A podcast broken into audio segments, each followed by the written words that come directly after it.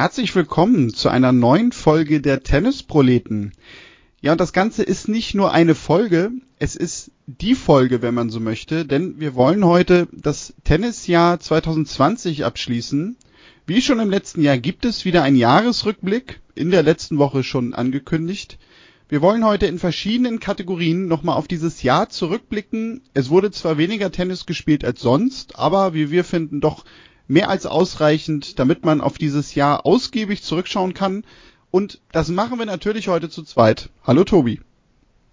Hallo Daniel. Ich freue mich sehr auf dieses äh, doch andere Tennisjahr 2020 mit dir zurückzugucken. Und äh, insofern habe ich dieser Tage schmunzeln müssen, da mir in Vorbereitung auf die Sendung ein alter Tweet von mir nochmal äh, unter die Finger gekommen ist. Am 8. März fragte ich auf Twitter doch die Tennisgemeinde, ähm, was sie denn für wahrscheinlicher hält. Es gab ein Bild von Rafael Nadal und David Goffin, wie sie in Indian Wells trainierten in Vorbereitung auf das Turnier. Und ich fragte, was glaubt ihr, was ist wahrscheinlicher? A, dass die Holzblenden da im Hintergrund wieder blenden werden, wenn die Sonne da drauf scheint. Das ist ein Problem, was es jedes Jahr bei Indian Wells gibt.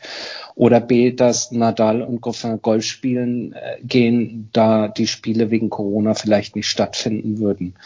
Und die klare Mehrheit äh, war der Meinung, dass die Holzblenden wieder blenden würden. Das war am 8. März. Und kurz danach, ähm, ja, nahm dann dieses Tennislauf, äh, dieses Tennislauf sein Jahr, genau, was es so einzigartig macht und vielleicht auch als eines der einzigartigsten in die Tennisgeschichte eingehen wird. Ja, ich hatte den Tweet auch gesehen und ähm, ja, es ist echt sehr schräg, finde ich, wenn man da so drauf zurückguckt, äh, was wir so Anfang März oder auch noch kurz davor ja für Probleme hatten in der Tenniswelt und dachten, ähm, dass das die entscheidenden Themen werden. Ja, und es gab natürlich dann dieses eine Thema, was irgendwie alles äh, ja überstrahlt hat und natürlich werden wir darüber auch heute sprechen. Das Ganze wird so ablaufen, wenn ihr das im letzten Jahr schon gehört habt, wisst ihr es, wir haben uns verschiedene Kategorien überlegt. Ich kann die ganzen hier einmal kurz durchgehen. Das ist Spielerinnen und Spieler des Jahres, Match des Jahres auf beiden Touren, Aufreger des Jahres auf beiden Touren, Newcomerin und Newcomer, Absteigerin und Absteiger, dann jeweils die beiden schönsten oder bewegendsten, was auch immer, Abschiede dann nochmal den Gossip des Jahres, darf bei uns natürlich nicht fehlen, Coach des Jahres und die öffentlichkeitswirksamste Aktion, die es im Jahr gegeben hat. Und die Besonderheit daran ist noch, wir beide wissen nicht voneinander, was die jeweils andere Person sich da ausgedacht hat. Also wir sind gegenseitig voneinander genauso überrascht wie wir, äh, wie ihr da draußen auch. Und Tobi, ich würde vorschlagen, wir fangen einfach mal an und da wir natürlich äh, von Marketing und Strategie absolut keine Ahnung haben, nehmen wir wahrscheinlich die Kategorie, die die meisten interessiert, gleich zu Anfang. Nämlich, wer ist denn deine Spielerin des Jahres geworden? Spieler, ich, ich, hätte jetzt echt auf was anderes getippt. Das, aber okay, fangen wir mit der Spielerin des Jahres an. Ladies first, boah. Ähm, also Anfang des Jahres, während der Australian Open dachte ich, wenn die Muguruza so weiterspielt, dann hat sie große Chancen, äh, Spielerin des Jahres zu werden. Ich finde, sie hat dann übrigens auch äh, trotzdem ein ganz respektables Jahr gespielt mit ein paar Highlights, aber auch ein paar Lowlights. Aber ich würde mir ähm, von ihr für die Zukunft wünschen, dass sie wieder eine gewichtigere Rolle spielt.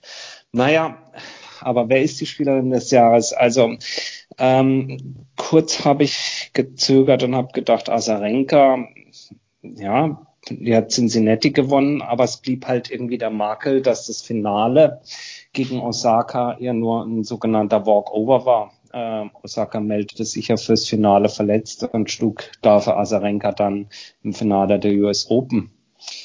Ähm, tja, insgesamt ist Asarenka von 50 auf 13 wieder vorgeprescht. Vielleicht eher eine Aufsteigerin, zu der wir nachher kommen. Obwohl dafür ist vielleicht zu alt. Ähm ich habe mich nach langem hin und her, weil viele werden wahrscheinlich hier an Paris denken. Ich habe auch an Paris gedacht, aber nein, ich entscheide mich nicht für Iga Swiatek. Ich komme doch zurück zu den Australian Open und sage, alles in allem ist die Spielerin des Jahres Sophia Kanin für mich. Äh, ja, auch Iga Swiatek hat ihren ersten Grand Slam gewonnen, aber als so in der, in der Gesamtheit finde ich, dass Sophia Kennen sich in den Top 10 etabliert hat in diesem Jahr. Sie ist gestartet auf Rang 14, steht jetzt auf Rang 4. Äh, sie hat ja Australian Open gewonnen. Sie stand zudem eben im Finale von Roland Garros. Und Lyon, das ist dieses Turnier mit diesem wahnsinnig pinken Hintergrund, hat sie auch noch gewonnen. Also insofern vielleicht überraschend und sicherlich streitbar. Für mich ist die Spielerin des Jahres Sophia Kenen. Ja, ich glaube, das werden wir jetzt auch merken. Ähm, es ist, glaube ich, gerade deswegen dieses Jahr sehr, sehr schwer, eben weil die Saison so ein bisschen ja ungewohnt verlief, äh, sich auch einfach keine Spielerin herauskristallisiert hat, wo, glaube ich, wenn man jetzt zehn Leute befragen würde, die sich damit beschäftigen, zehn davon einen Namen nennen. So, und das Ganze mhm. für die meisten irgendwie feststeht. Ähm, ich habe nämlich eine Spielerin genommen, die du gerade erwähnt hast. Ähm, ich habe mich für Viktoria Azarenka nämlich wirklich am Ende entschieden, mhm. denn ich habe auch lange überlegt, ob nicht eigentlich Sophia Kenin die richtige ist, die man nehmen müsste. Habe mir dann aber gedacht, na ja, also Azarenka hatte halt diese drei herausragenden Wochen, aber da war ja schon auch ein bisschen mehr. Also sie hat jetzt ja gerade zum Beispiel auch am Ende des Jahres nochmal in Ostrava das Finale erreicht. Und sie war für mich daher so die, ja, dominante Spielerin schon irgendwie des Herbstes. Und da habe ich mir dann so vielleicht auch gedacht, naja, also im, im Frühjahr beziehungsweise im Winter war ja gar nicht so viel. Ähm, deswegen, ja, schwenkte das bei mir nachher so ein bisschen zu Azarenka. Aber ich würde jetzt zum Beispiel niemals sagen, ähm, nee, also hier das mit äh, Kenin, diese Wahl, das geht gar nicht. Und ähm, da bin das, ich froh. Das, äh, das kann ich überhaupt nicht nachvollziehen. Also ich glaube, es ist wirklich ja so streitbar wie selten letztendlich. Naja, äh, wir haben irgendwann mal diesen Tennis-Podcast gestartet, haben gesagt, Tennisproleten, was ist denn das? Ist das jetzt ein Journalismus-Podcast? Nein, wir sind keine Journalisten, wir sind ja eigentlich Tennisfans. Und deswegen haben wir gesagt, leidenschaftlich und subjektiv. Und genauso subjektiv ist auch unser beider Wahl. Ähm, ich glaube, jeder, da wir das getrennt voneinander verfasst haben, hat auch unterschiedliche und selbst innerhalb der Kategorien wahrscheinlich unterschiedliche Kriterien angelegt äh, an die jeweils auszuwählende Person oder an das jeweils auszuwählende Match. Äh, mich würde natürlich und dich Daniel sicherlich auch wahnsinnig äh, interessieren, wie ihr das da draußen seht, ähm, wer eure Spielerin des Jahres oder auch in den anderen Kategorien euer Spieler des Jahres etc. ist. Also insofern, wenn ihr Lust habt und die Sendung gehört habt oder während ihr sie hört, ähm, schreibt doch gerne in den Kommentaren auf Insta, auf Twitter, Facebook äh, mal, äh, wer eure Favoriten so in den jeweiligen Kategorien sind.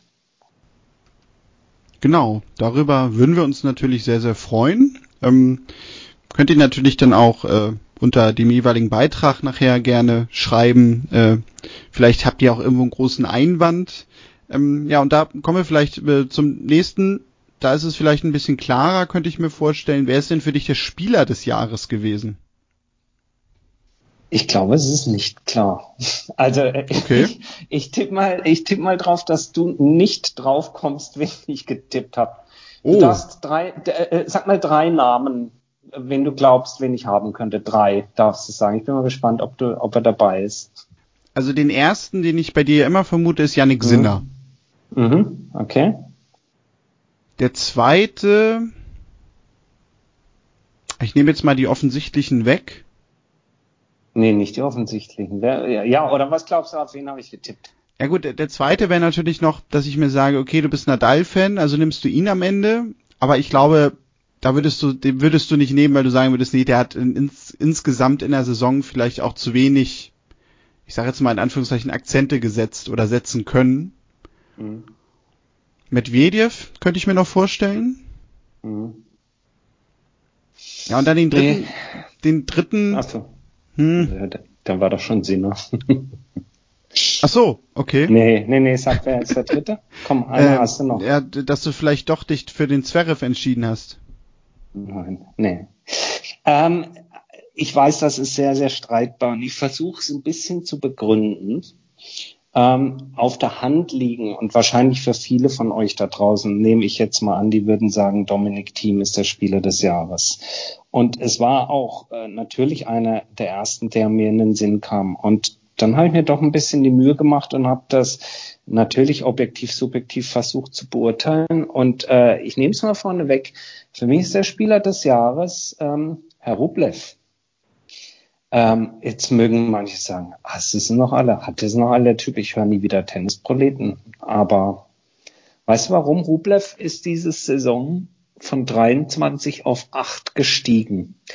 Team von 4 auf 3. Gut, jetzt kann man sagen, es ist auch schwieriger innerhalb der Top 10. ähm, aber wenn ich mal ganz fies bin, äh, Dominik Team hat einen Titel gewonnen, Rublev 5. Jetzt wird jemand sagen, ja, Team, das war ein Grand Slam, den er gewonnen hat. Das stimmt. Rublev hat gewonnen Doha, Adelaide, Hamburg, St. Petersburg und Wien. Ähm, ganz faktenorientiert. Rublev hat diese Saison, also im Jahr 2020, die Turniere, die man spielen konnte, die gewertet wurden, hat 3415 Weltranglistenpunkte gesammelt. Äh, Team hat nur 3290 gesammelt. Und übrigens nur bei drei Turnieren, 90 in Rio, Australian Open Finale und US Open äh, das ähm, ähm, äh, als Sieger. Ja, bei allen anderen hat er sozusagen nicht scoren können, hat er sein Ergebnis nicht verbessern können. Und das Achievement äh, von Team, ja, überhaupt keine Frage. Aber für Spieler der Saison fehlt meines Erachtens mindestens ein zweiter Titel. Sonst könnte man genauso gut auch sagen, Djokovic hat die Australian Open gewonnen und insgesamt vier Titel und Nadal hat insgesamt zwei Titel gewonnen und seinen 20. Grand Slam geholt. Also ja, das ist total subjektiv und streitbar. Die Leistung von Dominik Thiem, ich glaube, er ist so jetzt ziemlich auf dem Zenit seines Schaffens und er wird meines Erachtens auch noch einige Grand Slams einheimsen und wird auch noch Spieler des Jahres werden. Dieses Jahr ist es für mich Rublev. Ja, ich äh, danke dir recht herzlich. Ja, ich, ich danke dir recht herzlich, dass du äh, schon ohne es zu wissen gegen meinen Spieler des Jahres hier argumentierst. Ähm, ich habe mich nämlich für Dominik Thiem entschieden am Ende. Äh, und zwar witzigerweise genauso ein bisschen auch mit der Argumentation, die du gerade gebracht hast, nur ich habe das nämlich umgedreht. Also ich habe mir mal angeguckt, Mensch, wie viel hat er eigentlich dieses Jahr gespielt? Hab dann gesehen, das waren insgesamt, wenn man ATP Finals und den ATP Cup dazu zählt, acht Turniere, die er gespielt hat. Und er hat aber mit diesen acht Turnieren halt äh, ja äh, sehr sehr viel rausgeholt. Äh, du hast es ja gerade schon angesprochen. Also er hat nicht nur seinen ersten Grand Slam gewonnen, er hat auch noch das Finale bei den Australian Open erreicht. Äh, er war im Finale der ATP Finals jetzt ja auch noch am Ende des Jahres. Und ja, ich kann die Argumentation für Rublev auch total nachvollziehen, weil ich glaube, man kann auch sagen, gerade mit den Turnieren oder der, der Mehranzahl an Turnieren, die er gespielt hat, ähm, war er wahrscheinlich auch einfach der konstanteste Spieler in diesem Jahr. Gut, ähm, manche werden natürlich so, wenn ich kurz noch manche werden sagen, ja, aber was ist denn schon ein Turniersieg in Adelaide gegen? Also äh, es ist äh, sau knapp und, und auch sehr schwierig, das zu begründen. Aber sorry, an dich zurück. Also ja. ich sagte, er war schon der konstanteste. Genau, Spieler ja, und, und, und er hat dadurch auch einfach mehr Punkte sammeln können, weil das, da, auf die Idee bin ich zum Beispiel bin ich gar nicht gekommen, danach mal zu gucken, wer dieses Jahr am meisten Punkte geholt hat, muss ich gestehen. Aber klar, also das kann ja auch dafür ein Indikator sein. Ähm, aber ich habe mich dann letztendlich wirklich einfach so davon verleiten lassen zu sagen, naja, also Team hat die US Open gewonnen und noch ein weiteres Grand Slam Finale erreicht. So, und das war dann für mich letztendlich so das Ausschlaggebende. Mhm. Ja, ja, klar. Und der ein oder andere draußen wird natürlich äh, sagen, hey, äh, Tobi, ist ja recht und schön. Und außerdem, du hast es erwähnt, Daniel, äh, Team stand auch noch im Finale der ATP Finals. Oh, du weißt, dass ich zu den ATP Finals ein bisschen gespaltenes Verhältnis habe. Ja, es sind die besten acht. Äh, aber es ist Round Robin, man scheidet also auch nicht gleich aus. Natürlich muss man sich auch durchsetzen und mein Favorite, denn Nadal hat sowieso noch nie gewonnen. Kein Wunder, dass der das Turnier runter macht. Sagen wir so, wenn er die ATP Finals gewonnen hätte, dann wäre es für mich ganz, ganz klar gewesen. So habe ich diesen Moment gezögert und äh, ja, gleich gleich auf, vielleicht ist er auch der Spieler der Saison. Ich fand trotzdem, naja, es ist, es ist so eine Kombination auch aus Entwicklung. Ich glaube, Team war letztes Jahr schon dran, ja, war ja ganz knapp dran an den großen Erfolgen und jetzt dieses Jahr war sozusagen dann endlich die Bestätigung für ihn, dass er eben diese ganz großen Finals jetzt auch gewinnen kann. Äh, ich kann auch damit leben. Wir können uns auch auf äh, Team 50,1 zu 49,9 äh, versus Rublev einigen. Ja, klar. Also das ist ja, also das ist ja gerade schön sogar auch, dass wir so ein bisschen Kontroverse drin haben. Ähm, ich glaube, schlimm wäre es jetzt sogar, wenn wir jetzt beide immer dieselben Personen hätten, weil dann wäre diese Folge auch schnell vorbei. Und das ist ja auch so ein bisschen einfach das Spiegelbild dieser Saison, nämlich dass es bei den Herren dann vielleicht doch nicht so die ganz klare dominante Figur gab, wie zum Beispiel ich das vielleicht auch im ersten Moment dachte. Ja. Aber sag mal, wo wir gerade von, oder ich habe gerade von Entwicklung gesprochen, äh, also die Entwicklung von Rublev, die Entwicklung von Team. Insofern die Kategorie, die dazu ja vielleicht ganz gut passt, ist das Thema äh, Newcomer oder Aufsteiger. Also wer hat denn aus deiner Sicht ähm, wo wir gerade bei den Herren sind, machen wir die zuerst. Wer ist denn aus deiner Sicht bei den Herren der Newcomer der Saison? Auch das ist natürlich wieder eine Definitionsfrage, aber wen hast du? Da muss ich gestehen, habe ich ein bisschen Angst vor gehabt sogar, dir das zu erzählen. Mhm. Ja, ich glaube, ich weiß, was kommt. Du kannst dich vielleicht noch am letzten Jahr dran erinnern, wen du als Newcomer des Jahres hattest. Letztes war, Jahr habe ich bestimmt Zinner gesagt. Genau, ja. das war ein gewisser Yannick S. Punkt und da habe ich dir einen Vortrag drüber gehalten, dass es ja nicht angehen könne, weil der hat ja nur Challenger gewonnen und damals dann noch diese Next Gen Finals Ende des Jahres. Aber mhm. der hat sich ja noch gar nicht auf der ATP Tour bewährt. Und ja. sowas kann man ja nicht als Newcomer nehmen. Da gibt's ja auch Spieler, wie ich hatte Oje Aliassim, die zwar ein bisschen älter sind, aber sich jetzt irgendwie auf der Tour etabliert haben. Dann habe ich mir dieses Jahr überlegt, ja, wen sehe ich denn da so? Und bin auch echt noch mal so ein bisschen die Weltranglisten durchgegangen, habe mir auch noch mal so Entwicklungen angeguckt. Mensch, was haben die und die eigentlich für Sprünge gemacht? Am Ende bin ich bei einem Spieler gelandet aus Spanien, der mhm. nicht auf ich der ATP Tour, der, der auf der ATP Tour sich noch überhaupt nicht etablieren konnte, aber drei Challenger im Herbst gewonnen hat, plus ein Finale. Ja. Carlos Alcaraz, ja. der im Grunde ein ähnliches Jahr gespielt hat wie ein Yannick Sinner im Jahr davor, der aus meiner Sicht äh, letztes Jahr absolut nicht dafür geeignet war, ist dieses Jahr aber mein Spieler des Jahres. Was aber auch so ein bisschen äh, dadurch verleitet war, weil ich muss gestehen, wenn man das jetzt vergleicht mit jemandem wie ein Aliasim oder so, gab es dieses Jahr eigentlich auch keinen Spieler, der so in diese Kategorie fällt. Von daher ja, ich kann nicht fast äh, sogar noch entschuldigend sagen, mir blieb nichts anderes übrig, aber nein, also jetzt mal Spaß beiseite, der hat halt echt ein herausragendes Jahr gehabt. Also der hat sich äh, im ganzen Jahr von 490 auf 140 in der Weltrangliste nach oben gearbeitet, hat die drei Challenger-Siege, sagte ich gerade, ein Finale erreicht, hat das Jahr angefangen schon mit zwei ETF-Titeln und einem weiteren Finale. Also da ist halt auch eine klare Leistungssteigerung zu sehen gewesen Alleine, dass er diesen nächsten Schritt am im Herbst auf der höheren Tour gemacht hat. Und deswegen, ich glaube, man könnte natürlich sagen, XY wäre es. Ich bin gespannt, wen du da hast, aber ich glaube, äh, ich kann auch guten Gewissens äh, sagen, das kann ich so vertreten. Absolut, ich komme aus dem Grinsen nicht raus. Erstens mal, weil wir dieses Jahr schon mal über ihn gesprochen haben und ich habe ihn irgendwie immer Alcatraz genannt. Äh, insofern war er natürlich auch genau auf meinem Radar. Ich muss lachen, weil ich äh, eine ähnliche oder eigentlich genau die gleiche Herangehensweise wie du ha hatte und ich muss auch grinsen, ähm, weil ich mich nicht erinnern kann, wie du mich sozusagen letztes Jahr auf Sinner abgefangen hast. Äh, das wusste ich nicht mehr, aber ich werde dich jetzt auf Carlos Alcatraz Alcaraz äh, genauso abfangen, wie du mich letztes Jahr. Was mir gefällt an ihm, ist äh, überhaupt keine Frage, ist äh, eine super Entwicklung, das ist gesagt. Und das übrigens äh, mit 17 Jahren. Ja, der ist gerade mal 17.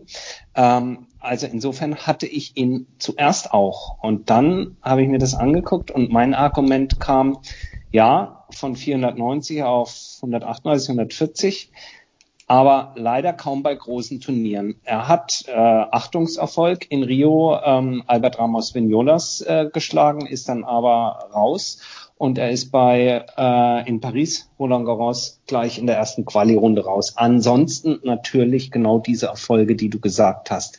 Und das war für mich der Unterschied, warum ich mich entscheide für einen, der nur unwesentlich älter ist. 18 Jahre ist er. Und nachdem es im letzten Jahr mit Yannick Sinner ein Italiener war, ist es auch dieses Jahr wieder ein Italiener, nämlich Lorenzo Musetti. Ähm, der ist von 360 dieses Jahr auf 127 gestiegen. Und was mich bei ihm dann ja begeistert hat äh, und auch äh, also äh, übrigens nicht nur begeistert, weil ich ähm, doch das ein oder andere Match und eben vor allen Dingen jenes gegen Wawrinka in Rom gesehen habe. Äh, was mich begeistert hat, waren eben er hat das getan mit Siegen gegen Nishikori, gegen Wawrinka, er hat Cuevas geschlagen, er hat Tiafo geschlagen, er hat äh, Seppi geschlagen, also alles äh, Spieler, erfahrene Spieler, hochgerankte Spieler. Und deswegen habe ich mich dann am Ende knapp für ihn entschieden. Ja, also absolut nachvollziehbar. Ähm, interessant daran muss ich nämlich gestehen, weil ich hatte den für mich gar nicht so auf dem Zettel als Newcomer des Jahres. Äh, frage mich auch gerade so ein bisschen warum, aber ich habe mir auch seine Ergebnisse angeguckt und ja, irgendwas hat mich dazu verleiten lassen, dass ich doch eher Richtung Alcaraz gehe. Aber naja, ich glaube, er war es über, über das gesamte Jahr dann auch in den Meldungen und sowas war er präsenter, Carlos, äh, während Lorenzo wahrscheinlich ja. gerade eben jetzt nach dem äh, nach dem wie heißt es äh, Shutdown also als es dann wieder losging äh, äh, präsenter war und insbesondere natürlich da in in Rom für Furore gesorgt hat.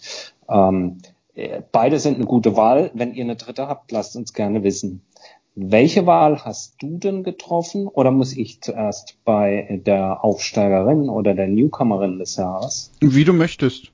Wenn du mich gleich nochmal niedermachen willst, kann auch ich gerne anfangen. Nö. Habe ich dich jetzt so niedergemacht? Nein, da kann nee. ich schon mit oben. Ich kenne dich ja schon eine Zeit. Komm, ich, ich, bei, bei mir ist es eine relativ schnelle Geschichte. Für mich ist die Newcomerin, obwohl jetzt werden manche sagen, die ist ja gar nicht komplett new, aber für mich ist es ganz klar Iga Swiatek. Äh, die ist zwar nicht komplett new, aber sie ist für mich die Aufsteigerin schlechthin. Und in der Art und Weise, wie sie dann hier Roland Garros gewonnen hat, ist sie für mich dann schon eine Newcomerin, in dem Fall dann wirklich in der Weltspitze. Äh, ich, wenn ich mich nicht ganz irre, hat sie, sie irgendwo gestartet ins Jahr bei 60 oder sowas und ähm, ist jetzt natürlich, ich habe es gar nicht im Kopf, aber ist, glaube ich, irgendwo Rang 17 oder sowas, schätze ich mal, irgendwie so. Weiß gar nicht ganz genau, habe ja, nachgeguckt. Aber sie, echt? Ah, habe ich 17. gut getippt. Ja, sie ist äh, für mich ganz klar die Aufsteigerin des Jahres bei den Damen. Ja, ich, ich weiß ihren Platz ganz genau, weil ich sie mir nämlich auch aufgeschrieben habe dafür. Ach. Ja. guck mal hier, Adventszeit, alle sind sich einig. Schön. Ja, wir ja Nein, die aber das ganze Zeit toll. schon. Auch wie sie, wie sie, wie sie das dominiert und gespielt hat. Ich meine, auch, auch das Finale in, in, in Paris, das war ja der Hammer, wie sie da Kenin eigentlich weggefiedelt hat. Muss man sagen, wirklich Chapeau. Ähm, wie gesagt, für Spielerinnen des Jahres hat es an der Stelle noch nicht gereicht, aber ich bin mir sicher, wir werden in den nächsten Jahren noch viel Freude mit ihr haben. Fünf Euro ins Phrasenschwein. Dann würde ich sagen, wenn wir bei New sind, können wir auch mal Richtung, ich hätte jetzt fast gesagt Old gehen. Ähm, ja, gehen wir mal zu den Abschieden des Jahres. Äh, wen hast du denn da zum Beispiel bei den, fangen wir mal mit den Damen auch an, bei den Damen? Ähm, ich, äh, naja, gut, das war natürlich jetzt ein Jahr auch, obwohl, bei, bei der letzten von den drei Namen, die ich gleich sage, da vielleicht jetzt auch durch Corona bedingt, aber letzten Endes hier Sharapova, Wozniacki, Görges, alles große Namen, könnte man sagen, das ist der Abschied des Jahres. Ähm, ich habe mich aber für äh, sowohl beim männlich als auch bei weiblich äh, für zwei Abschiede entschieden, weil sie beide irgendwie tragisch sind. Und ich äh, fasse es mal so lapidar Tennisproleten-mäßig zusammen. Scheiß Krebs, scheiß Covid. Ähm, bei den Damen ist es Carla Suarez Navarro, die er eigentlich noch gar nicht aufhören wollte, äh, wo ich aber jetzt einfach mal glaube, dass sie nicht mehr zurückkommen wird, dass sie hoffentlich wieder gesund wird. Aber insofern ist das für mich schon tragisch und traurig und der Abschied des Jahres, gerade weil die, finde ich, da hat man einfach bei der Rückhand so schön zugucken können. Und sie tat mir einfach so wahnsinnig leid und scheiß Covid, äh, sorry, ich breche einfach mal schon mal vor, bei den männlichen Abschied sind es die Bryan Brothers, weil die hätten echt einen anderen Abschied verdient. Deswegen ist es der Abschied des Jahres und der kann dieses Jahr in so einem blöden Jahr nicht irgendwie schön sein. Die wollten sich eigentlich ordentlich bei den US Open verabschieden und haben eben dann aufgrund von Corona gesagt, nee, das machen wir nicht mehr, dann hören wir jetzt so auf. Deswegen äh, traurige Kategorie für mich dieses Jahr und deswegen habe ich mich sozusagen für zwei beziehungsweise drei traurig, tragische Personen entschieden an der Stelle. Ja, also bei den Herren habe ich auch die Bryan Brothers genommen, weil mir auch sogar auffiel, ich glaube, wir haben das auch hier gar nicht wirklich erwähnt und gewürdigt, als die beiden aufgehört haben, jetzt so im Stillen. Und wenn man sich halt auch nochmal so ihre Eckdaten anschaut, ne, also ich meine 439 Wochen gemeinsam auf Platz 1 der Doppelweltrangliste, 919 Turniersieger auf ATP-Ebene, 59 weitere Finals, 16 Grand Slam Titel zusammen und dann auch noch Olympiagold geholt. Also da gehen, da gehen im, im Welttennis wirklich zwei ja, historische Figuren, kann man ja sogar eigentlich sagen. Und das passierte halt einfach so still und leise, ohne dass es äh, ja eigentlich groß honoriert werden konnte. Ja, ja, und, und das ist genau, das ist eben dieses, dieses Tragische, genau deswegen, weil das so, so schleichend und durch die Corona-Krise so passiert ist, finde ich, ist ihm da echt nicht diese Würdigung zuteil geworden. Und ich weiß nicht, ob es die, vielleicht, vielleicht, wenn, wenn die US Open irgendwann wieder vor Zuschauern stattfinden, dass sie könnte ich mir vorstellen, dass die USDA da zumindest nochmal hingeht und sie irgendwie sozusagen nochmal offiziell verabschiedet oder so.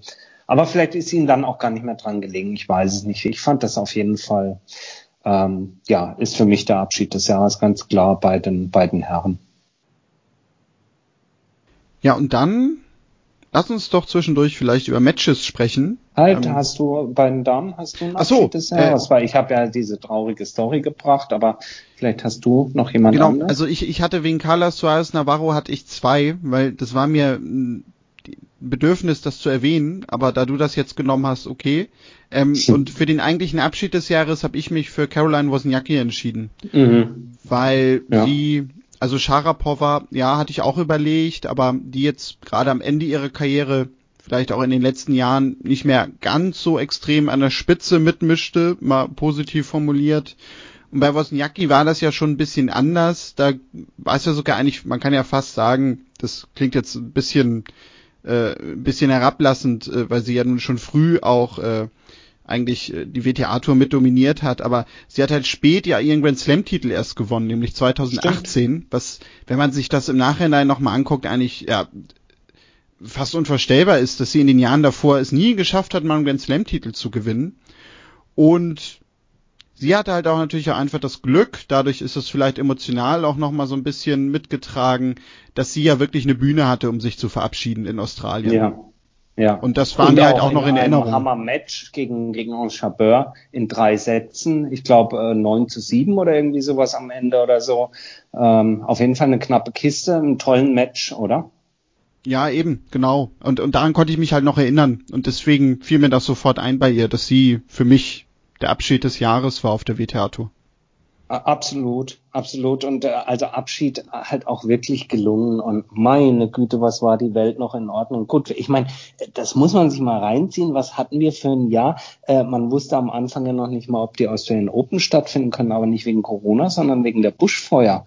Und äh, weißt du, dass die, die Quali noch überschattet war von, von, von deutlichen äh, Smog, beziehungsweise eben dieser, dieser Rauchbelastung, den hohen Werten, äh, die Leute Atemnot bekommen haben. Äh, und darüber hat man sich Sorgen gemacht. Und das war, ich will das überhaupt nicht ver, ver, verharmlosen, das war auch schlimm. Aber als sie dann erstmal im Hauptfeld liefen, die Australian Open, da hat man so richtig das Gefühl gehabt, oh cool, jetzt geht Tennis los. Äh, der Start übrigens mit dem ATP Cup war ja auch schon nicht schlecht in das Jahr. Das war ja eine durchaus gelungene Veranstaltung. Wir hatten drüber berichtet.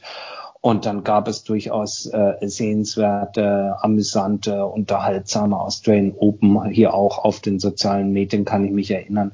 Was haben wir uns weggeschmissen, teilweise nachts über skurrile Werbungen auf Eurosport, spannende mhm. Partien. Federer wehrt sieben Matchbälle ab. Äh, Tennis Sandgren stolpert über ein Knie vom Balljungen kurz Stimmt. bevor äh, dabei war, Federer zu schlagen und, und, und, äh, und ihn dann doch nicht geschlagen hat. Also was ein, ein eigentlich ein cooler Start ja, in, ein, in, ein, in was hätte ein super Tennisjahr werden können. Ja. ja. das ist richtig. Ja, das war alles mal. Aber gut, äh, vielleicht, wir gehen ja davon aus, dass wir das irgendwann wieder kriegen, wie lange es auch immer noch dauern wird. Ähm, ja, und wenn wir schon beim Thema sind, äh, es gab Matches mit äh, Zusehenden drumherum. Äh, was waren denn so für dich die Match Matches des Jahres auf ATP und WTA Tour. Also da kann ich mal anfangen bei den Herren. Da habe ich, also zumindest für mich eigentlich dann doch ein bisschen das Offensichtliche genommen, äh, nämlich Zverev gegen Team, das US Open Finale, weil echt gerade das so doch, also gerade das so mit dem Tiebreak fünfter Satz. Ah, da bin ich vielleicht auch so, ne, so, so, so durch die Rocky-Filme so ein bisschen ähm, getrieben. Ich mag das ja, wenn Blut fließt. Ähm, und da war es ja so in dem Tiebreak, ne? Beide schleppen sich irgendwie an die Grundlinie, können vor Krämpfen sich kaum noch bewegen. Ja, da muss ich leider sagen, das ist ja eigentlich fast fies, ne, wenn man sich das nur anschaut und sich selber nicht bewegen muss. Aber sowas sehe ich mir dann doch halt leider gerne an. Ja, ähm, also kann ich kann ich gut mitleben äh, mit der mit der Wahl als solcher und du weißt, ähm, ich bin der allergrößte Fan von epischen Schlachten über fünf Sätze. Ähm, und ja, das hat dann natürlich am Ende echt Drama Baby was, was, was, was gehabt. Ähm, vielleicht hat's ähm, wieder Tennisproleten subjektivmäßig was äh, äh, mit mit zwölf zu tun, auf den ich später noch zu sprechen ja, komme. Mm, ja, weiß ich gar nicht mal. Also äh. es hatte es hatte natürlich schon irgendwie auch so ein bisschen die Dramatik, ne? Weil Zverev äh, hat ja dann doch den ersten Satz relativ deutlich gewonnen, hat im zweiten Satz dann, glaube ich, sogar auch einen Break vorgelegen dann drehte sich dieses ganze Ding und man hat ja eigentlich gedacht, als es im fünften Satz ging, naja, also jetzt wird Team das Ding holen, schon aus psychologischen Gründen. Mhm.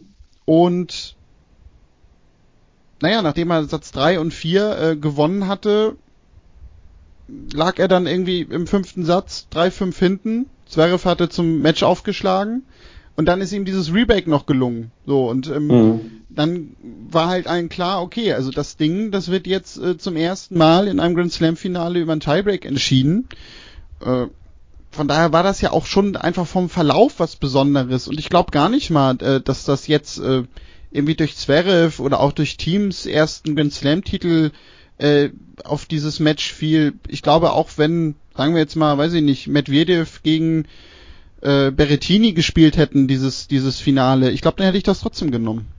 Mhm. Ja, ist ja, ist ja eine gute Wahl, absolut. Ähm, ich habe, ich glaube, ich habe auf der einen Seite eine Überraschung und andere werden sagen, boah, gähn, wie langweilig. Ähm, also für, für einen Moment dachte ich, das Match des Jahres fand ich, aber es ist es dann nicht geworden, aber für einen Moment dachte ich, es wäre Schwarzmann gegen Team in Paris. Ein Best of Five Match, cool, ja. Ähm, 6-7, 7-5, 7-6, 6-7, 6-2, das war ein, äh, auch ein, ein, ein Hammer, ein, ein Biest von Match. Ein richtig schöner Fünfsatzbrocken.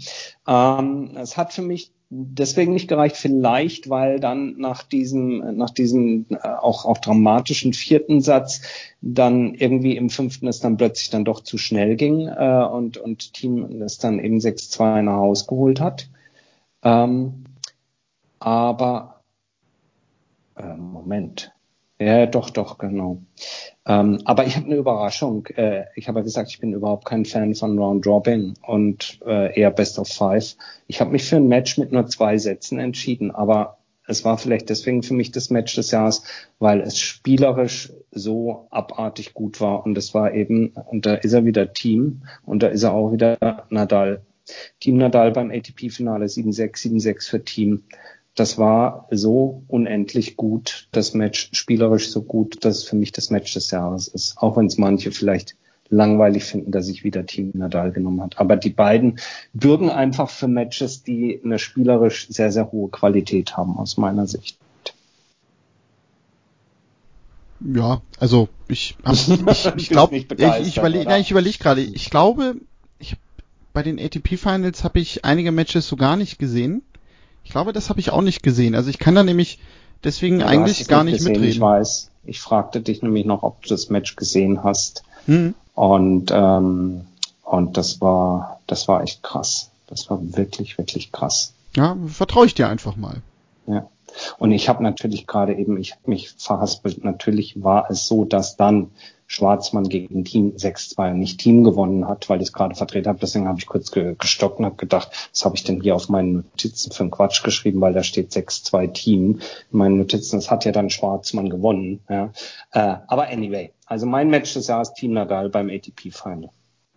Was hast du bei den Damen? Da habe ich mich ein bisschen schwer getan, ehrlich gesagt, dieses Jahr.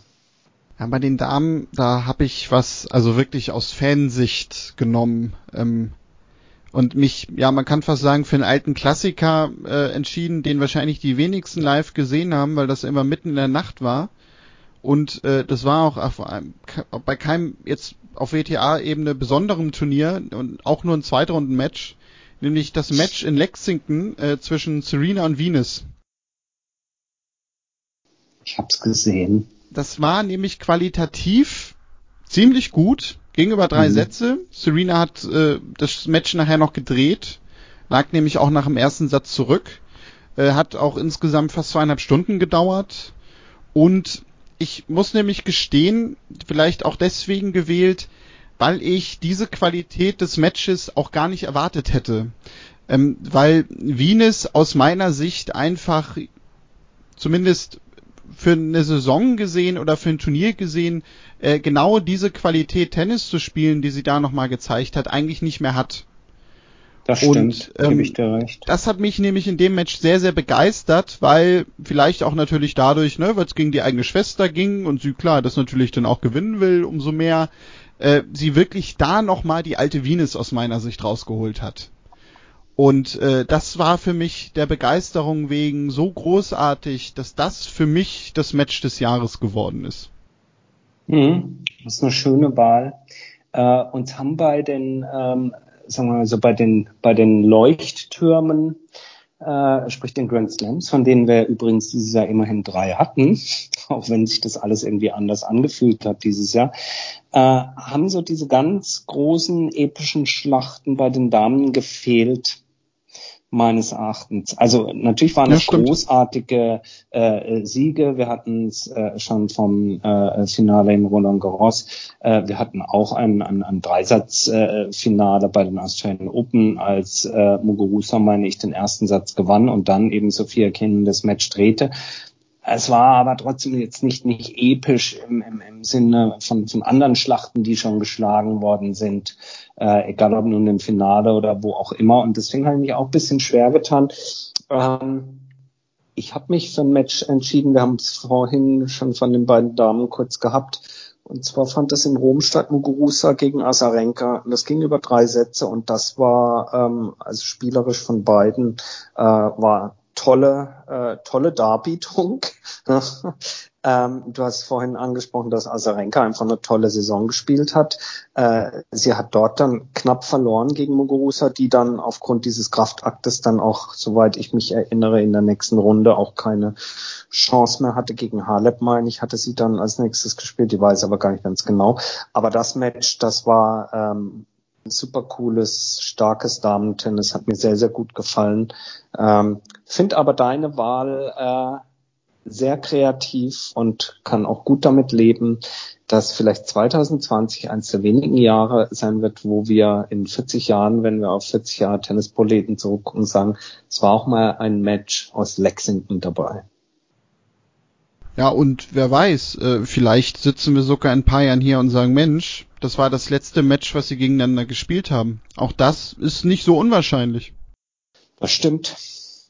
Das stimmt. Ja, ähm, wie wollen wir jetzt weitermachen? Wollen wir uns erst ein bisschen aufregen oder wollen wir erst ein bisschen absteigen und uns darüber aufregen? Hm, erst absteigen, dann wieder aufregen. Ähm, Absteigerinnen und Absteiger des Jahres. Ähm, ich fange mal mit äh, der Wahl an, die vielleicht nicht so ganz kontrovers sein wird bei mir, nämlich bei den Damen.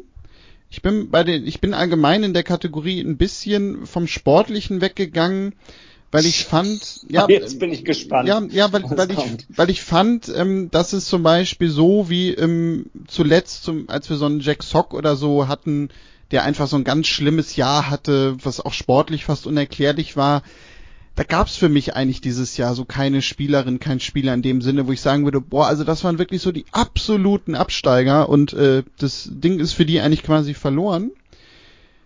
Es gab aber für mich eine Sache, die äh, auf der WTA-Tour wirklich, ähm, ja, wie soll man sagen, an Anerkennung bei mir verloren hat. Und das war die WTA selbst, die es nicht geschafft hat, im Herbst diesen Turnierkalender irgendwie wieder auf Vordermann zu bringen und daher habe ich mich für die komplette WTA entschieden. Das ist eine schöne, äh, eine sehr schöne Wahl. Sehr kreativ. Du bist extrem kreativ diesmal, merke ich schon. Die kennst du gar nicht von mir, ne? Mm, doch, aber in der, in dieser exzessiven Art und Weise. Krass. Ähm, Finde ich aber eine gute Wahl. Äh, kann ich ähm, absolut äh, mitgehen. Ähm, ich habe ein ähnliches Problem gehabt, weil, wie du schon sagst, ja, man, man schaut natürlich auf die Weltrangliste und sagt, wer ist denn total runtergeplumpst und das gab's noch nicht. Vielleicht ist es aber auch wirklich so, wie du sagst, naja, wenn so jemand wie Jack Sock so abdriftet, äh, dann ist es ja auch einfach zu sagen, ist der Absteiger oder äh, bei den Damen ist die Absteigerin. Äh, insofern sage ich mal, vielleicht enttäuschend dieses Jahr und damit vielleicht eine der Absteigerinnen. Äh, sie ist mir dann am meisten eigentlich so hängen geblieben, ist Donna Vekic. Jetzt gar nicht, weil sie so rapide runtergekracht ist. Sie ist auf 19 gestartet und landet jetzt am Jahresende auf 32. Das ist jetzt kein Riesenabsturz. Aber ähm, äh, Corona hin oder Corona her, die Entwicklung, die sie in 2019 nahm, die ganz klar und deutlich auch mit dem Zutun von Torben Belz ja, nach oben zeigte, wurde dann, ob das nun der Grund ist oder nicht, keine Ahnung, diese Zusammenarbeit wurde jäh unterbrochen, äh, in der, in der Corona-Pause auch noch. Äh, und als es dann wieder losging, ich habe von ihr nichts wirklich mehr gesehen. Und ähm, sie ist sicherlich eine, die, ähm, die, wie gesagt, auf einem guten Weg war und die auch mehr erreichen kann. Äh, ganz klar, sie war hier schon in die Top 20 vorgedrungen und das ist für mich eine der Enttäuschungen auf der Damentour dieses Jahr und deswegen ist sie für mich die Absteigerin. Vielleicht auch, weil ich die Trennung von, von Torben Belz als solche gar nicht verstanden habe. Ja, aber warte mal, ich bin gerade hier total überdreht. So. 3, 2, 1. Ja, aber das ist durchaus eine Wahl, wo ich sagen kann, also da kann ich mitgehen. Ähm, weil es müssen ja auch nicht immer diese ganz großen Abstürze vielleicht sein, um zu sagen, ne, man ist irgendwie Absteigerin oder Absteiger des Jahres. Also das wird man zum Beispiel gleich bei meiner männlichen Person definitiv merken, weil ähm, der ist in der Weltrangliste jetzt gar nicht so sehr abgestürzt. Und mhm. ich kann das auch mit den Umständen bei Vekic, also da kann ich mitgehen, weil das ja auch wirklich eine Trennung gewesen ist, ja, wo viele gesagt haben, was soll das jetzt eigentlich, weil die ist doch auf einem guten Weg und die macht sich das vielleicht so ein bisschen jetzt kaputt. Von daher, ja, also finde ich sogar eine gute Wahl. Ja, so sieht's aus. Dann männliche Person. Wen hast du denn da? ja, da habe ich mich fast noch schwerer getan. Und natürlich werden manche jetzt auch total mit mir schimpfen, weil es natürlich auf eine gewisse Art und Weise auch unfair ist. Der gute Mann war, war ziemlich lange verletzt. Und deswegen ist es gar nicht so sehr der Absteiger 2020, sondern ja, es ist natürlich in Verbindung mit Verletzungen irgendwie so, aber es zieht sich schon so lange und deswegen habe ich mich jetzt fieserweise dieses Jahr mal für Kine Shikori entschieden, äh, wo ich immer denke, ey, der könnte noch so viel erreichen und ähm, wie gesagt, ja, er war lange verletzt, aber irgendwie er reißt halt auch nichts mehr irgendwie. Ja, ihr habt gesagt, er hat da in, in Rom gegen Musetti verloren. Das kann ja mal passieren. Aber dann in Hamburg raus ohne Applaus, erste Runde gegen Christian Garin gleich. In äh, Roland Garros hat er Gut, den Evans hat er noch geschlagen, aber dann auch gegen Stefano Travaglia. Also schon wieder Italiener, wieder raus. In Antwerpen erste Runde raus. Äh, auch bei den US Open, okay, gut, da kam er mir in die dritte Runde und dann gegen Alex de Minor. Mir tut's echt leid, weil ich ihn echt einen saucoolen Spieler finde. Ich liebe seine Rückhand äh, und ich würde mir so wünschen, dass er mal wieder konstant Leistung bringt und deswegen Absteiger ist vielleicht bisschen hart, aber äh, genauso wie ich eigentlich Donna Vekic mehr zutraue und mir auch mehr gewünscht hätte von mir, würde ich mir bei Nishikori verbunden mit den besten Wünschen, dass er weniger verletzt ist, einfach wünschen, dass er nochmal eine gewichtigere Rolle spielt. Ja, wobei das ja bei ihm genau das ist. Also ich glaube, da haben wir uns beide schon mal darüber unterhalten, was ich halt ja bei ihm nie, überhaupt nicht mehr erwarte und was mir bei ihm halt auch fehlt. Also er gehört für mich auch immer schon zu den Spielern. Ja, er hat ja jetzt auch mal ein Grand Slam Finale erreicht und so. Also er war ja auch sogar mal nah dran, äh, eins mhm. zu gewinnen. Aber insgesamt würde ich ihn immer auch zu den Spielern zählen, die mir vielleicht sogar manchmal auch ein bisschen zu überhyped werden.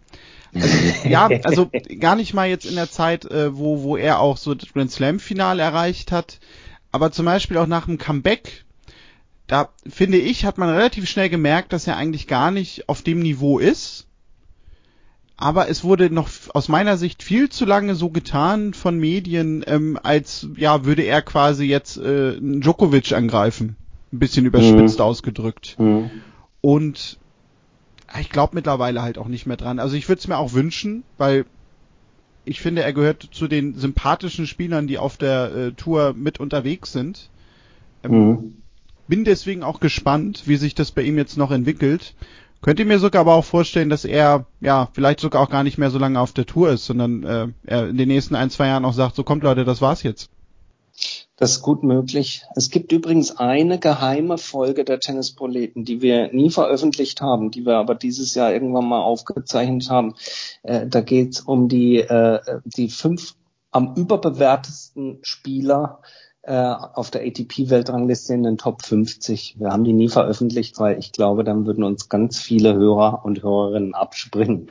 Wenn ihr die aber mal hören wollt, dann schreibt uns in dem Fall aber per Mail an, äh, ist es Info oder Kontakt? Kontakt at tennisproleten.de. Ja. Und äh, eure Stimme zur Veröffentlichung dieser Folge zählt aber auch nur dann, wenn ihr uns gleichzeitig auch schreibt, wer ihr eigentlich glaubt, äh, wer die fünf am meisten überbewertesten Spieler in den Top 50 der Herren sind, sodass wir uns ein bisschen mehr trauen. Ich finde, ich finde, das ist dünnes Eis, weil wahrscheinlich werden ja, uns jetzt alle, dünn. wahrscheinlich werden uns jetzt alle schreiben, dass wir total überbewertet sind. Das kann aber natürlich auch das sein. Das hast du jetzt aber, losgetreten. Ja, wer im Glashaus sitzt, der darf auch mit Steinen werfen. Genau. Absolut richtig. Wer ist denn dein Absteiger? Ich, oder? Na, nein, das würde ich qualifiziere mich gerade mit all meinen Nein, also nee, das das war jetzt zu spät, das kommt nicht mehr in die Wertung rein, das gilt schon für 2021. Ähm, also ich habe da auch echt lange überlegt, ob ich sportlich jemanden finde, Nishikori, auch so ein Thema, habe ich überhaupt nicht auf dem Schirm gehabt, habe ich nicht dran gedacht, kam mir nicht in den Sinn. Haha, Sinner Wortspiel. Nein, aber auch der ist es nicht. Also ich glaube, das ist, wenn, ich glaube, man kann da wirklich beherzt drüber diskutieren, ob das nicht total übertrieben ist. Weil er hat sportlich, ja, äh, eigentlich nicht viel falsch gemacht. Er hat sogar äh, nicht mal einen Weltranglistenplatz eingeblüßt. Ich fange mal so an. Tobi, stell dir mal vor, Du bist die Nummer eins in der Tenniswelt und du wirst Absteiger des Jahres bei den Tennisprofis. Aber ich fand halt dieses ganze Jahr, was Novak Djokovic hatte, gerade abseits des Tennisplatzes, doch ja so extrem medial fehlgeleitet auch von ihm, das ist glaube ich die richtige Bezeichnung, dass ich stark davon ausgehe, dass er sich nicht überall auf der Welt, aber wir sehen das ja aus einer sehr subjektiven Sicht und man muss dazu vielleicht auch sogar echt sagen aus einer sehr mitteleuropäischen Sicht, weil ich glaube schon, dass das damit mhm. reinspielt. Ähm, hat er sich einfach mit ganz vielen, ja, verscherzt, äh, ist jetzt vielleicht auch zu übertrieben, aber auf jeden Fall sehr viele Minuspunkte gesammelt im Fanwesen. Und gerade so mit äh, dieser Herangehensweise, er will immer der Liebling sein und er mag alle, hat er sich einfach aus meiner Sicht also wirklich viel zu viel zu Schulden kommen lassen. Natürlich im Sommer mit diesem ganzen Turnier, äh, was er da in Belgrad und auch in einigen anderen Orten erst noch stattfinden lassen hat, wo es diese ganzen Infektionen nachher gab, wo Zuschauer dabei waren. Dazu wurde ja immer noch gesagt, ja, okay, das war in Serbien erlaubt. Er hat da nicht irgendwie gegen Auflagen oder so verstoßen, aber aus moralischen Gründen als Zeichen in die Tenniswelt haben wir damals, oder du glaube ich ja sogar auch mit Jörg Almeroth diskutiert, ist das einfach an sich das falsche Zeichen gewesen, gerade als Leitfigur, als äh, jemand, der ja auch äh, innerhalb der ATP ein gewichtiges Wort hat, da er ja auch äh, die Spieler vertritt, normal äh, in der ATP. Dann kam natürlich noch dazu äh, diese Disqualifikation bei den US Open mit äh, diesem weggeschlagenen Ball auch da kann man natürlich sagen, gut, okay, das haben viele schon gemacht. Viele haben knapp daneben getroffen und nicht irgendwie Linienrichterin oder Ballkind erwischt und äh, letztendlich haben die die gleiche Tat begangen. Ja, richtig. Ähm, trotzdem spielt's damit rein. Das kam halt noch dazu.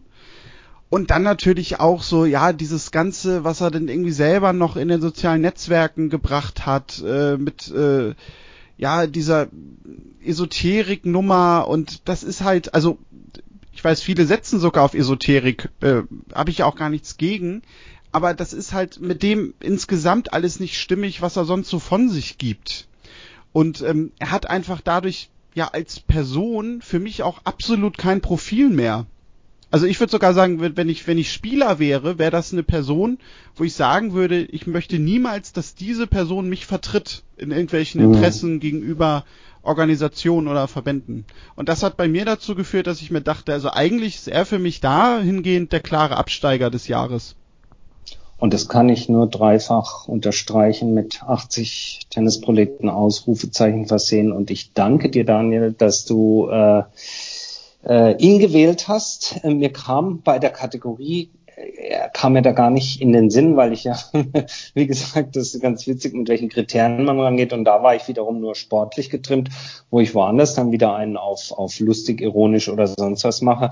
Und ich gebe dir vollkommen recht. Es ist für mich äh, auch, da hast du vollkommen recht, der, der Absteiger schlechthin und wie man sich ähm, ja so disqualifizieren kann auf gleich auf mehreren Ebenen.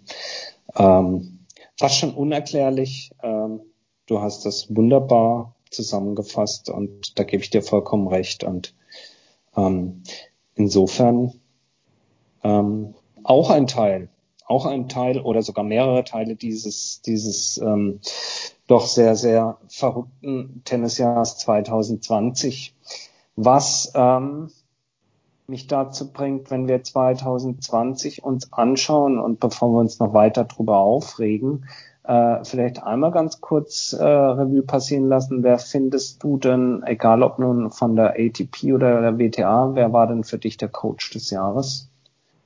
Also da war ich sogar am schnellsten entschieden. Äh, das war mhm. Nicolas Massou für mich. Ach, siehste. Ja, ja, ich auch. Ja, war für mich überhaupt keine Frage. Ja. Also weil er hat Team nicht nur zum US Open Sieger dieses Jahr gemacht, ich habe da halt auch noch so die Zeit mit reingespielt, äh, die quasi ja sein erstes Jahr auch äh, noch mit beschreibt. Also weil die beiden jetzt ja knapp zwei Jahre zusammenarbeiten. Er kam ja so im, glaube ich, Februar, März 2019 dazu, wo Team dann ja auch schnell seinen ersten Masters-Titel gewann in Indian Wales. Klar, da kann man noch sagen, wie viel Einfluss von Masuda wirklich drin war, okay aber Team hat dann wieder das Finale in Roland Garros erreicht, war im Australian Open Finale dieses Jahr und jetzt so zum US Open Sieger gekrönt. Ich finde, es ist offensichtlich, dass er Dominik Thiem noch mal eine ganze Ecke besser gemacht hat.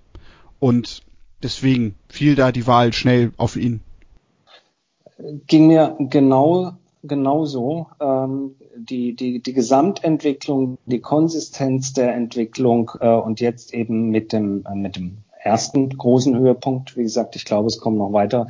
Ist für mich sehr, sehr stimmig und insofern stimme ich auch nicht mit überein, obwohl auch der einen guten Job macht, äh, dass ja ähm, Gilles äh, ist er Servara, ich glaube Servara, der Franzose Gilles Servara ist der Trainer von Daniel Medvedev, der ist ja zum Trainer des Jahres auf der ATP Tour gewählt worden. Ähm, der wäre, wenn Medvedev zum Beispiel im nächsten Jahr seinen ersten Grand Slam gewinnt, wäre das die logische Konsequenz, ja, für mich. Aber genau wie du sagst, in der Fortführung über dann eben doch einen etwas größeren als nur zwölf Monats äh, macht das total Sinn. Insofern 2020 ist dann eben auch das Verdienst von Massou, ähm, dass er Dominic Thiem dorthin geführt hat, äh, wo er jetzt die Erfolge feiert. Gibt es keine zwei Meinungen bei uns beiden. Nö, genau. Also ja, also haben, haben wahrscheinlich würden wahrscheinlich auch die die meisten nennen. Bin ich mir eigentlich relativ sicher, dass er da schnell als Name fallen würde. Ähm, ja, und dann kommen wir jetzt so zu den Kategorien, ja, wo ich fast sagen würde, die sind so ein bisschen offener. Ne? Ähm, fangen wir doch vielleicht mal an mit dem Aufreger des Jahres äh, bei Damen und Herren. Ähm, also ich muss gestehen, dass ich mir da sehr, sehr sicher bin, dass wir nicht dieselben Sachen haben werden. Ich bin mega gespannt. Was ist denn bei den Herren dein Aufreger des Jahres gewesen? Ich bin mir auch sicher, dass wir nicht dieselben haben. Ach Gott, ähm, sagen wir mal so, es wäre zu einfach, hier die Adria-Tour zu nehmen. Ähm, irgendwie, ja, war es auch, aber das wäre zu einfach. Und dass 2020 das Jahr jetzt war, in dem ich persönlich irgendwie endgültig Abschied davon genommen habe oder von dem Versuch Abschied genommen habe, mit Alexander Zverev auch nur irgendwie warm zu werden. Geschenkt, ja. ähm, deswegen, ich habe lang überlegt und auch wenn es ein schwieriges Thema ist, mit dem ich auch auf Twitter einige Gemüter, insbesondere in den Reihen von Eurosport, erhitzt habe. Ähm, dieser Hedge Family Buddy Umgang mit Zverev, also da ist er halt doch, ja, aber der Umgang mit ihm im Rahmen der Eurosport Nebenberichterstattung ging mir dieses Jahr am meisten auf den Keks, muss ich ganz klar sagen. Ich meine, man kann sicherlich sein Produkt hier eben Tennis, was man, was man einkauft und was man vermarkten möchte. Das kann man medial sicherlich gut verkaufen. Und ich erwarte auch nicht, dass man das runtermacht, das Produkt oder die Protagonisten. Aber wenn wir über die Eurosport-Nebenberichterstattung im Jahr 2020, im Jahr von Corona sprechen, dann muss ich sagen, dass die gefühlte zumindest von mir subjektiv wahrgenommene journalistische Distanz zwischen dem Interviewer und dem Interviewten meines Erachtens deutlich unter Mindestabstand liegt. Und insofern war das für mich der Aufreger auf der ATP-Tour dieses Jahr. Ja, dann bin ich beruhigt, weil äh, da, Tobi, haben wir definitiv dann beide nicht dasselbe. Äh, ich habe etwas genommen. Ja, das ist eigentlich eher eine kleine Geschichte. Wobei, ich habe bei den Damen auch eine kleine Geschichte. Ähm, und diese kleine Geschichte, die hat sich äh, im Januar schon zugetragen. Und als ich im Januar davon gelesen habe, beziehungsweise es gesehen habe, habe ich mir schon gedacht, das werde ich nehmen. Ähm, das Ganze war in der dritten Quali-Runde der Australian Open. Also das Quali-Finale äh, fürs Hauptfeld. Das Spiel war zwischen Iliot Benchetri, Franzose, ich hoffe, ich habe ihn richtig ausgesprochen, und Emil Russovori, äh, über den wir ja äh, auch dieses Jahr schon das ein oder andere Mal gesprochen haben. Und der Aufreger, der da passiert, der handelte sich um eine Banane. Nämlich diese Banane, die wollte Benchetri zu sich nehmen und er forderte ein Ballmädchen auf, äh, ihm eine Banane zu reichen und das Ballmädchen reichte ihm diese Banane und dann hat er zu dem Ballmädchen gesagt, nein, ich will die nicht haben, du musst die mir schälen.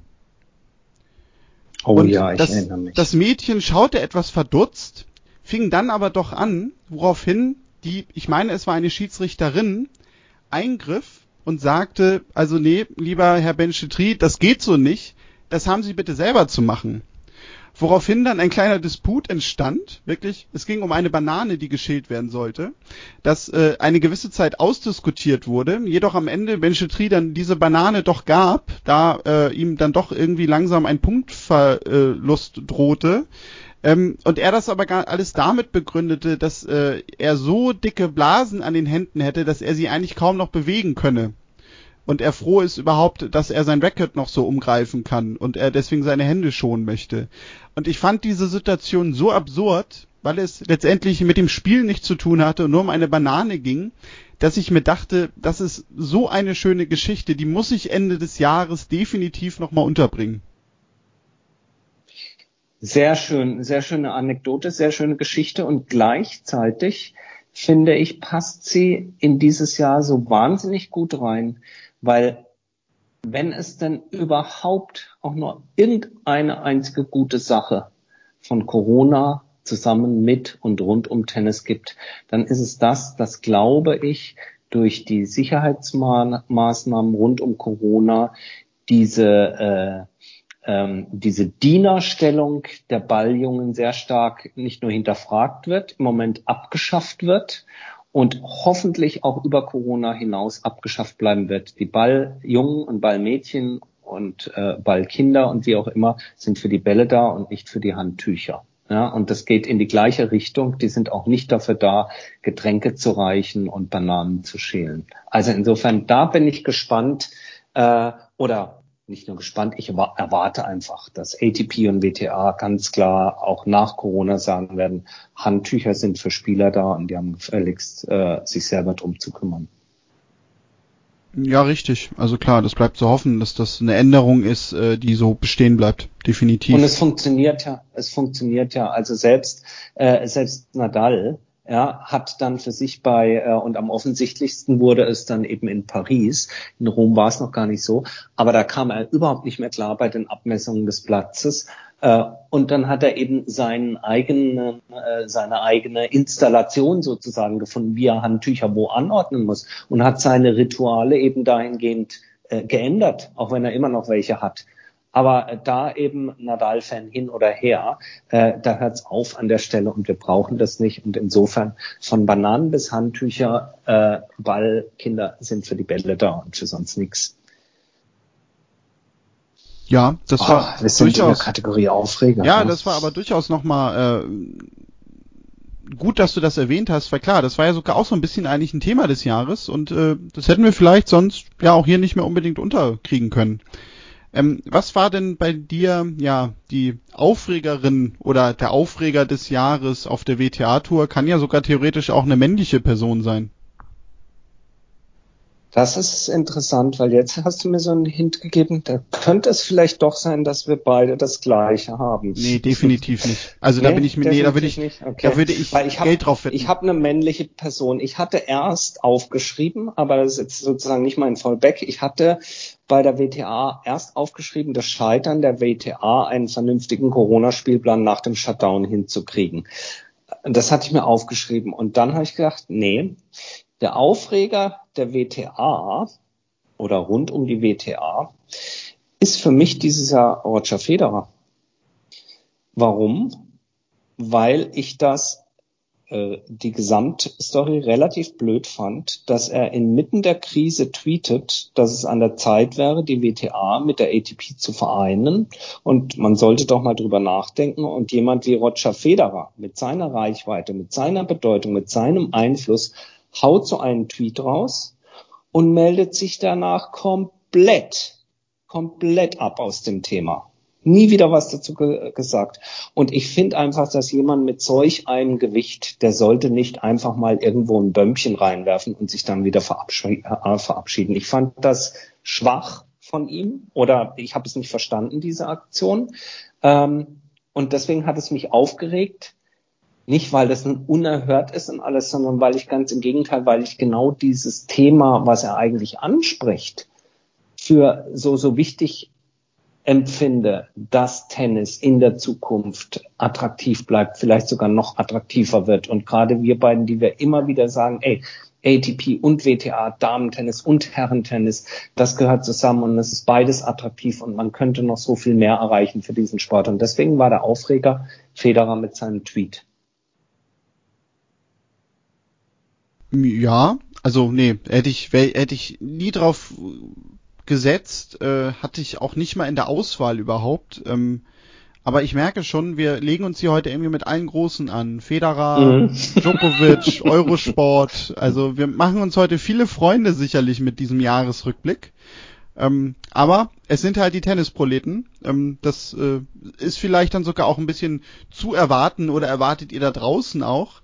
Ähm, mein Aufreger des Jahres auf der WTA-Tour ist äh, eine kleine Geschichte, die ja auch mehr oder weniger, glaube ich, am Rand stattgefunden hat und die gar nicht so viele mitbekommen haben, die ich aber durchaus ja so ein bisschen auch als Unterstreichung sehe für das, was eigentlich durch Corona auf der Tour passiert, beziehungsweise ja, wie unsicher und chaotisch es teilweise dadurch auch einfach ist. Ähm, und zwar nehme ich euch mit in die Nationalliga A, das ist die erste Liga in der Schweiz, Jetzt fragt ihr euch vielleicht, was hat das äh, mit der WTA direkt zu tun? Ja, indirekt oder vielleicht sogar auch direkter als man denkt, denn es geht nämlich um die Spielerin Leonie Küng. Die ist aktuell die 157 der Welt und die hat, ich glaube, es war sogar das allererste Turnier nach dem Restart in Palermo Quali gespielt im August und ist bei dieser Quali ausgeschieden am Quali-Wochenende hat da schon die Zusage gegeben, wenn sie ausscheiden sollte, dann wird sie sonntags für ihr Nationalliga A-Team TC Sursee aus Luzern äh, spielen und antreten. Sie ist dann eins gesetzt. Und vielleicht könnten sich aber viele so auch noch daran erinnern, in Palermo gab es, kurz bevor das Turnier anfing, einen Corona-Fall einer Spielerin, die auch zur Quali antreten wollte. Das führte dazu, dass das gegnerische Team, TC Chiasso, wo Belinda Bencic für spielte, gesagt hat, wir weigern uns aufgrund dieses Corona-Falls von Leonie Küng anzutreten gegen den TC Sursee, wofür Leonie Küng spielt. Das Ganze haben sie aber nicht vorher verkündet, sondern die Gegnerin erstmal nach Chiasso anreisen lassen. Die waren also jetzt alle da und dann ging die große Diskussion halt los.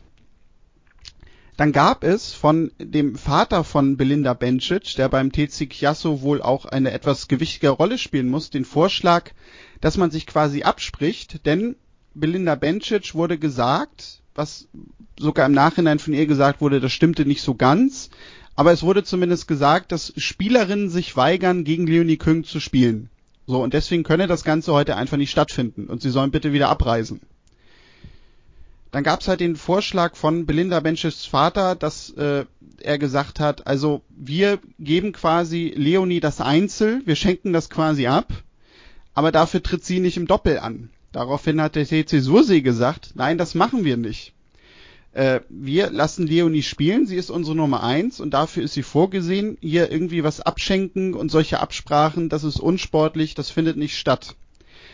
Das Ganze wurde dann noch äh, viel verrückter, weil die Mutter von Leonie Küng im Nachhinein dem äh, TC Chiasso vorwarf, dass man äh, die Spielerin vom TC Sursee eingesperrt hätte wissentlich, weil man dort Leonie Küng vermutet hätte, die man äh, halt nicht auf der Anlage haben wollte und sich nicht frei bewegen darf. Ähm, das wiederum wurde dann auch vom TC Chiasso äh, vehement abgestritten, dass man das gemacht hätte und man hätte die Spielerin nicht äh, eingeschlossen. Auf jeden Fall müssen sie irgendwann es wieder rausgeschafft haben, denn die Spielerinnen vom TC Sursi sind dann doch nach Hause gefahren und das Match wurde mit einem Sieg für TC Chiasso gewertet und das führte sogar letztendlich dazu, dass der TC Sursee in die Nationalliga B nun absteigt. Das ist eine Geschichte, die habe ich so am Rand irgendwo gelesen in einer Schweizer Zeitung die kann so, nicht am Rand gewesen sein, die muss auf der Titelseite. Wo ich so, Spalten. ja, wo ich, wo ich so dachte, die müsste eigentlich viel, viel mehr Aufmerksamkeit haben, weil es da ja wirklich auch gerade losging wieder mit der Tour. Und ich da nämlich so einen Punkt hatte, wo ich mir dachte, meine Güte, also wenn das jetzt der Start ist und Spielerinnen und vielleicht dann auch Spieler äh, so damit umgehen, dann werden wir tennistechnisch diesen Winter nicht erleben. Boah, ich kann mich erinnern, aber nicht in diesem Detail. Und ich finde, ähm, besser als jede äh, Menschen 2020 Sendung und Lanz der Jahresrückblick und was es alles gibt. Das ist wirklich, äh, also wer Tennis liebt, der muss diesen Jahresrückblick hören. So gut äh, und so vielseitig werdet ihr, glaube ich, äh, sage ich jetzt mal, nirgendwo informiert. was das Jahr 2020 anging. Das äh, sehen wir selber natürlich so, definitiv. ja. ähm, ja, aber wie, wie, gesagt, also war eine Geschichte. Ich habe da sogar auch noch mal so Details nachgelesen, ob da nachher irgendwie mehr noch zu kam, aber nee. Es gab dann nur noch äh, ein Statement von Belinda Bencic, die sagte, ähm, sie wäre an dem Tag gar nicht vorgesehen gewesen. Deswegen wäre es unfair, sie da irgendwie mit einzubeziehen und sie wäre gar nicht die Spielerin gewesen, die gesagt hat, äh, dass sie nicht gegen Leonie spielen will. Man weiß es natürlich letztendlich nicht. Ähm, aber auf jeden Fall war das eine Geschichte, wo ich echt dachte, also das ist hart am Rand, so wie das alles wiedergegeben wird. Natürlich auch so eine typische Geschichte, ne? Eine Seite sagt, die andere Seite sagt, es war aber so. Aber auf jeden Fall viel, viel Chaos. Viel Chaos, viel Tratsch, äh, Stichwort Gossip des Jahres. Was gab's sonst noch? Ja, also bei den Damen äh, habe ich was genommen, was ja vielleicht sogar jetzt gar nicht in der breiten Öffentlichkeit so Gossip war, aber mir war es Gossip genug, nämlich dass Diana Jastremska jetzt eine Popkarriere startet. hab ich auch. Ach, wie schön. Haben wir dann doch ja. mal wieder ein Match. Also die hat einen Bombenhit, äh, könnt ihr euch anhören, wenn ihr je nachdem Spotify oder Apple Music Diana Jastremska Diskothek. Ähm, das ist so eine Mischung aus ja, äh, Italo, äh, Synthesizer, Pop, Disco. Ähm, so ein Plattencover wie früher von diesen Autotuning-Firmen irgendwie. Und ähm, ich, ich habe sie auch gewählt, zumal das irgendwie auch in die Zeit auch noch viel. Dann kam ihre Single raus und danach ging es dann also irgendwie wieder los und äh, sie verlor gegen, ich weiß gar nicht, ob es gegen Osaka war oder so. Auf jeden Fall ihr Coach war ja Sascha Bain. Und ähm, der sagte daraufhin, nachdem sie das Match verloren hatte, sagte, ich meine, es war gegen Osaka. Ja, äh, und, und twitterte irgendwie äh, Congrats, also ich nehme jetzt Osaka, vielleicht war es auch immer, ähm, you were the better player today, also und äh, super. Und daraufhin sagte Jastremska, ey, das geht ja mal gar nicht. Coach, du sagst zu mir immer, ich bin die Beste. Insofern kann es keinen besseren geben.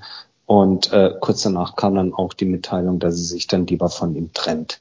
Ob das alles so miteinander zusammenhängt, weiß man nicht. Deswegen ist es ja Gossip. Aber äh, die Disco Queen Diana Jastremska ist, äh, ist auch mein Gossip des Jahres bei der WTA und bei der ATP. Ähm, ja, da habe ich dann doch etwas genommen, was zum Teil äh, auch noch mit der Adria-Tour zusammenhängt. Aber ich habe mir da eine Kleinigkeit rausgesucht, weil ich sie, ich finde, mehr Gossip geht da schon nämlich gar nicht mehr. Nämlich Alexander Zverev sagte ja danach, dass er sich selbst in Quarantäne begeben wird. ja. Und dann gab es ja an einem Nachmittag war das, glaube ich, äh, ging plötzlich so eine Insta-Story rum, äh, wo Zverev zu sehen war, wie er in Monte Carlo in einem vollen Club, obwohl er doch eigentlich gerade Quarantäne macht. Ich meine, vielleicht hat er ja auch Quarantäne in diesem Club begangen mit all den anderen Leuten. Wir wissen es ja bis heute gar nicht. Ähm, ja, und er da halt äh, voll am Feiern ist. Äh, und äh, ich finde, am meisten Gossip daran war aber, dass er diese Story nicht selber reinstellte, sondern dass diese Story von Philipp Plein war. Und wir hatten auch damals die Nachfrage, ja, wer ist denn eigentlich dieser Philipp Plein? Warum macht ihr euch über den so lustig? Weil ich glaube, so richtig lustig gemacht haben wir uns über ihn nicht. Ähm, Philipp Plein ist ein Modedesigner, der äh, in diesem Jahr eigentlich auch für Aufsehen sorgte und das macht's dann so richtig gossipmäßig erst, nämlich in der Sendung Germany's Next Topmodel, weil er da wohl beim Finale mit in der Jury gesessen hat, beziehungsweise wohl irgendwie eine gewichtige Rolle spielte äh, und wohl sich als äh, Macho präsentierte, wie man sich nur als Macho im TV präsentieren kann. Also er hat wohl wirklich jedes einzelne Klischee bedient und dass ausgerechnet dann ein Alexander Zverev auch noch bei dem landete, das fand ich war so gossipmäßig, dass man das einfach nehmen musste.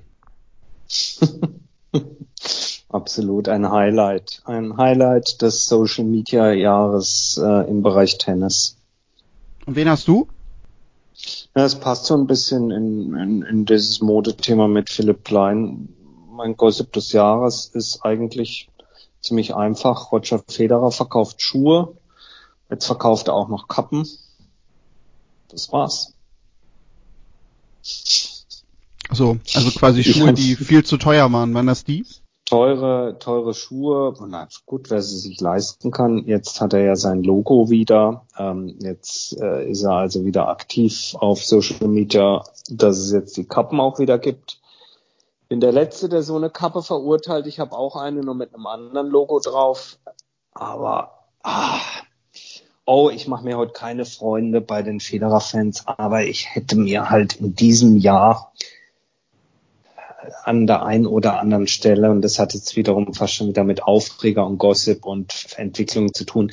Irgendwo habe ich neulich in einem Kommentar gelesen, dass 2020 Tennis politisch, so möchte ich es mal nennen, tennispolitisch ein verschenktes Jahr war. Ich weiß gar nicht, ob es ein Kommentar war oder ob es oder war es Gerhard Kleffmann in einem Podcast, der sagte, ich weiß es nicht genau. Also wen auch immer ich hier zitiere, sorry, wenn ich mich nicht mehr genau erinnere, wer es war, aber ich fand das sehr treffend. 2020 war was Tennispolitik, Tennisreorganisation und vor allen Dingen die Möglichkeiten, die eben diese Pause geboten hat, Gespräche, sinnvolle Gespräche, konstruktive Gespräche zu führen, ein verlorenes Jahr. Und äh, ich glaube, dass gerade so jemand wie Roger Federer, aber es gehören auch andere dazu. Also nein, liebe Federer-Fans, das geht nicht nur gegen Roger. Ähm, aber gerade von den Protagonisten, da gehört auch Djokovic dazu, übrigens auch Nadal. Ähm, gerade diese drei hätten in dieser, in dieser Ruhezeit ähm, nicht nur äh, Regenbogensteine angucken können, nicht nur Schuhe verkaufen, nicht nur auf der Yacht abhängen, sondern sie hätten ihre Köpfe zusammenstecken können mit den wesentlichen Protagonisten bei ATP, WTA, äh, bei den Grand Slam Verbänden und vielleicht wirklich mal über irgendwelche Zoom und sonst was Meetings, was es da gibt, ähm, konstruktiv an einer Zukunft des Tennis arbeiten können. Das hat nicht stattgefunden. Stattdessen haben andere äh, waren andere wirksam in der Öffentlichkeit äh, und damit wären wir bei der letzten Kategorie des großen Tennisproleten-Jahresrückblicks, nämlich die öffentlichkeitswirksamste Aktion 2020, Daniel. Ja, und da wären wir jetzt nochmal ernster auf jeden Fall. Also zumindest ich, ich weiß ja nicht, was du da hast, aber. Ja, ich glaube, ohne abgesprochen zu sein, ich denke, dass wir ja. deckungsgleich also sind, ich, aber schieß los. Ja, ich bin auch davon ausgegangen, dass wir das beide haben. Aber du hast ja gerade gesagt, es war tennispolitisch äh, ein verschenktes Jahr. Es war aber im Tennis politisch gesehen, fand ich, kein verschenktes Jahr. Und das haben wir vor allem einer Spielerin zu verdanken, nämlich Naomi Osaka, die äh, bei den US Open rund um Black Lives Matter, äh, finde ich, ein sehr, sehr großes Zeichen gesetzt hat, ja auch schon in der Woche davor äh, das verlegte Turnier von Cincinnati nach New York, das Masters-Turnier, wo sie zum Halbfinale nicht angetreten ist, um politisch ein Zeichen zu setzen und sich den sportlichen Protesten der Black Lives Matter Bewegung anzuschließen. Hintergrund war, dass zur selben Zeit im Basketball und auch in anderen Sportarten in den USA die Spielerinnen und Spieler gesagt haben, wir treten nicht an. Daraufhin hat sie gesagt, das werde ich zu meinem Halbfinale auch machen woraufhin dann WTA und ATP kommunizierten, gut, wir lassen einen kompletten Tag ausfallen, den wir quasi den Spielerinnen und Spielern als Streik gewähren und äh, verschieben dann quasi diese Halbfinals um einen Tag. Es ging dann aber bei den US Open noch weiter und ich finde, das ist dann die eigentliche Story, die man erzählen muss.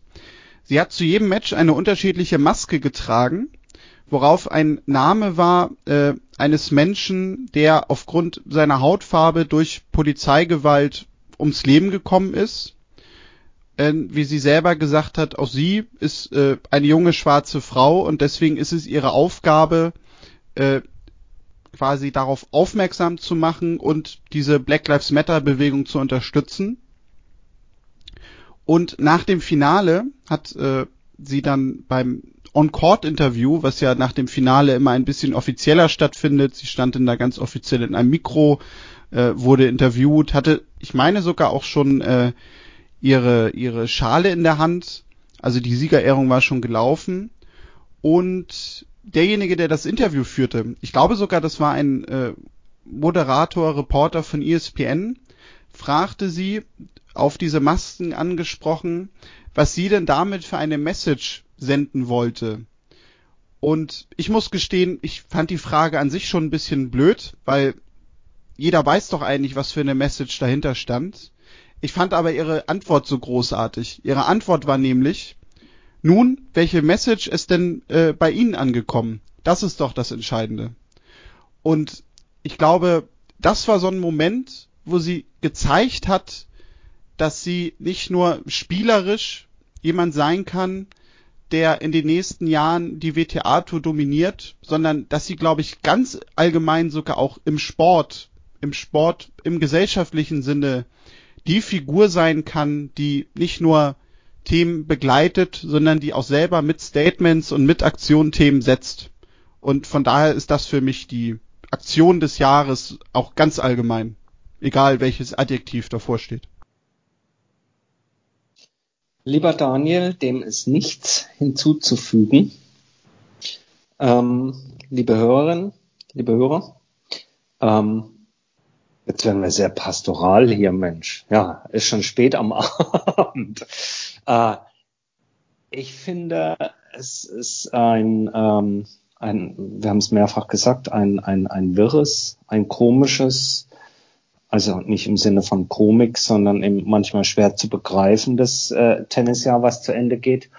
Und trotzdem geht es zu Ende mit so wahnsinnig vielen Geschichten und ich hoffe, dass es uns gelungen ist, in dieser Folge euch einen Rückblick zu geben auf dieses Jahr, dass ihr euch erinnert fühlt, dass ihr vielleicht auch das eine oder andere gehört habt, wo ihr sagt, Mensch, das wusste ich noch gar nicht oder ach stimmt, da war ja was.